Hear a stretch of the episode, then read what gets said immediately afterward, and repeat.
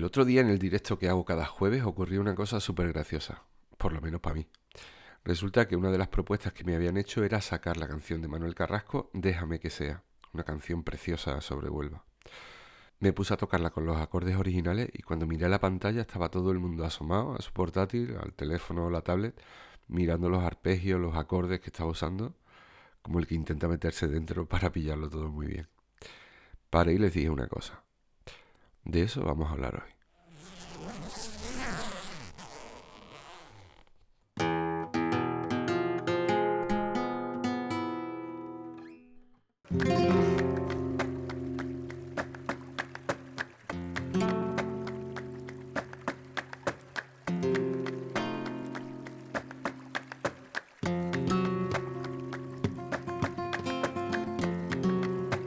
Bienvenido a aprendeguitarra.es, el podcast donde hablaremos de guitarra flamenca, de trucos, noticias, falsetas, técnicas y mucho más para que en tu aventura con el flamenco vayas acompañado. Porque tocar la guitarra flamenca va mucho más allá de poner cuatro acordes en el mástil. En este episodio número 3 vamos a hablar de un tema que seguro que te sientes identificado con él. ¿A quién no le ha pasado que ha visto a alguien tocando y ha querido memorizar lo que estaba viendo para después poder hacerlo en casa?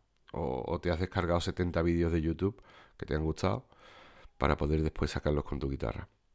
Hoy vamos a hablar de eso, de esa sensación, de esa ansiedad y de cómo superarla. Pero antes, aprendeguitarra.es, tu academia de guitarra flamenca online donde aprenderás a tocar de forma sencilla, a tu ritmo y desde casa. Con más de 25 cursos, más de 400 lecciones, un directo a la semana y además empiezas ahora una clase conmigo gratuita para orientar tu estudio. Todo esto y mucho más en aprendeguitarra.es, el lugar ideal para aprender a tocar la guitarra flamenca de verdad y sin, y sin sentirte solo o sola, porque yo estaré acompañándote en el camino. Bueno, ¿qué ha pasado esta semana en aprendeguitarra.es? Pues mira, mm, lo puedes notar en mi voz, seguramente. Esta semana ha sido dura porque la gripe no me deja todavía estar al 100% de mis posibilidades. Aún así hemos hecho muchísimas cosas, como siempre. En el curso de acompañamiento al cante de Fandango de Huelva, que estamos desarrollando ahora en Aprende Guitarra, eh, nos hemos ido al Verde del Camino.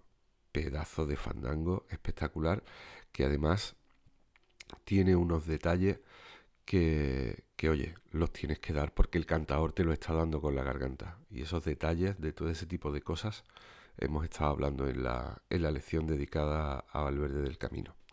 Así que que nada, eh, mírate la lección que ya te digo que, te va a encantar. Y además, en fin, espero a partir de ahora que cuando te escuche tocar por Valverde, que hagas exactamente lo que el cantador te está, te está cantando, ¿vale? Así que, que ha sido una, una lección preciosa. Esta también ha sido la semana en la que hemos por fin lanzado el primer encuentro de guitarristas flamencos de aprendeguitarra.es, que vamos a celebrar de manera presencial los próximos 6 y 7 de abril de 2024. No sé cuándo estarás escuchando esto. Y lo vamos a hacer en Jabugo. Pedazo de tierra, de buen jamón. Y de. Bueno, y donde lo vamos a pasar genial. Porque tenemos un programa de, de actividades con, con, bueno, con formación, con talleres de guitarra, con conciertos, con comida, por supuesto, buena carne ibérica y buen jamón.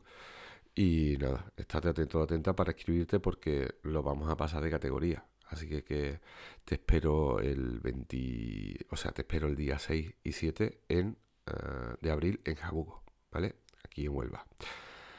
El programa de hoy lo vamos a dedicar a todos los que cuando se ponen a tocar la guitarra en casa se lo preparan todo por delante y justo antes de empezar a tocar se dan cuenta que le falta el afinador, la tablatura, el reposapié o cualquier otro elemento indispensable y tienen que parar. Yo no sé si a ti te pasa o no, a mí me pasa bastantes veces y no te puedes imaginar el coraje que me da. Así que que si esto también te pasa a ti, no estás solo y no estás sola. bueno, vamos a hablar ahora de lo que pasó en el directo. Para empezar te voy a tocar lo que hice para que te hagas una idea. Espérate un segundo que cojo la guitarra.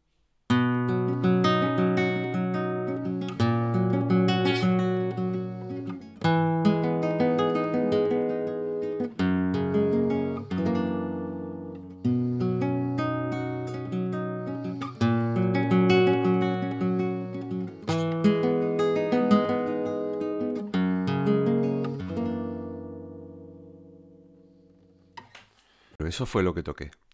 Eh, es una melodía, tengo la cejilla puesta al do y estoy tocando un la con novena. Después me paso a un mi mayor con el bajo en sol. Después me voy a un re max 7. Pasamos después a un mi con novena y terminamos con una, con una tensión más que le metemos ahí al mi novena. ¿vale? Eh, ¿Qué pasa? Que, bueno, que la gente, eso suena muy bien. Te habrá fijado que tiene un, un sentido armónico muy, muy tranquilo y, en fin, sonaba, sonaba de lujo. Eh, pero más que, más que los acordes, que también, ¿no? que los acordes también los queremos coger, el truco para que esto suene tan bien no son los acordes solamente, eh, son los arpegios.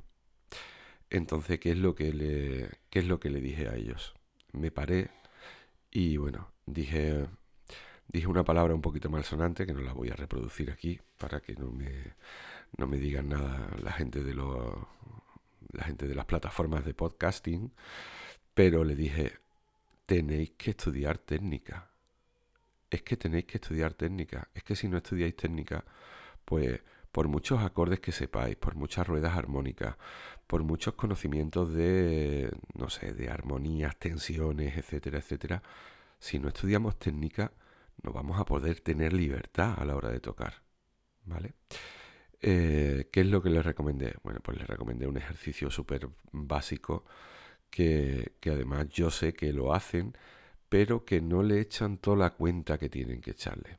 Les, propuse un ejercicio que, yo lo tengo en, en, mis cursos de Aprende Guitarra, que es, un, es una rueda básica de acordes de cadencia andaluza con mi menor re, do con sol y si sétima con fa sostenido. Y ahí pues hacemos arpegio ascendente, arpegio descendente y arpegio doble. Con la particularidad que aunque sé que esto te suene raro, pero bueno, los alumnos que estén escuchando esto ya saben por dónde voy. Eh, y es que tenemos que usar el metrónomo. Es que si no usamos el metrónomo, pues todo lo que hagamos, mm, vale, va a estar, va a estar bien, pero nunca vamos a poder avanzar en el sentido de, de oye, mm, hoy estoy tocando un arpegio ascendente y, y, ya está. No, no, es que tenemos que coger el metrónomo, ponernos, poner, ponérnoslo a una velocidad en la que tengamos un poquito de tensión. Y por supuesto, ser constantes en el tiempo. Si yo hoy, por ejemplo, cojo y me hago ese ejercicio a, no sé, a 120 en 4x4 con mi metrónomo, pues mañana que menos que hacerlo a 123 o a 126 y vamos subiendo progresivamente de 3 en 3 puntos, ¿vale? Eh, y así puedes ir cada vez a más, cada vez a más. Y esto yo es algo que lo, que lo digo constantemente y que se lo recalco muchísimo a mis alumnos, tanto los alumnos a los que les doy clases personalizadas como en los directos si no hacemos técnica, si no hacemos técnica, por mucho que tú quieras tocar, eh, no sé, este tema de Manuel Carrasco, por ejemplo, o, no sé, cualquier falseta, o sea, cualquier falseta de bulerías, de tango, de, de fandango de Huelva, de lo que sea, si no tienes una buena base técnica, te va a costar la vida. O sea, es que te va a costar la vida. Entonces, mi recomendación siempre, mi recomendación siempre, vamos a utilizar la primera parte de nuestro estudio para hacer técnica. Esa técnica nos va a servir también de calentamiento. Entonces, oye, pues venga, vamos a hacerlo. Vamos a ponernos y vamos a, a, dedicarle esos primeros 20 minutos, se lo vamos a dedicar a la técnica. Y a partir de ahí después, pues nos ponemos a estudiar el palo, la falseta, eh, lo que sea el tema, la canción, lo que sea que estemos estudiando. Pero primero vamos a hacer técnica y vamos a calentar. Y seguro, y seguro, que cuando esto lo conviertas en un hábito como lo tengo yo y como lo tienen ya muchos alumnos de, Aprende Guitarra, desde aquí un saludo espectacular a, sobre todo, bueno, a todos, pero mm, a Curro, que sé que Curro se lo está currando, nunca mejor dicho y valga la redundancia, porque hace, un, hace unos calentamientos técnicos que son flipantes. Y claro, así está, que está tocando un nivelazo espectacular como alumno y, en fin, estoy bastante, bastante no, muy, muy orgulloso de él. Eh, este, tipo de, este tipo de cosas hay que hacerlas, Hay que hacerlas aunque no nos gusten. Tenemos la posibilidad hoy por hoy de, bueno, porque mm, eh, en el caso de aprender guitarra mm, tengo bastantes eh, ejercicios técnicos que son bonitos. ¿A qué me refiero con bonitos? Me refiero a que muchas veces pensamos en la técnica como algo muy aburrido. Y la técnica no tiene por qué ser aburrida. La técnica también puede ser eh, una manera de, aprender cosas nuevas. Uno de los ejercicios técnicos, voy a decir el ejercicio técnico, aunque realmente es una canción, eh, que yo uso bastante con los alumnos cuando dan el siguiente paso después de empezar a tocar un poco de arpegio, es el romance anónimo, ¿vale? Que es una pieza clásica, pero que nos puede servir y nos puede ayudar para, afianzar los arpegios, ¿vale?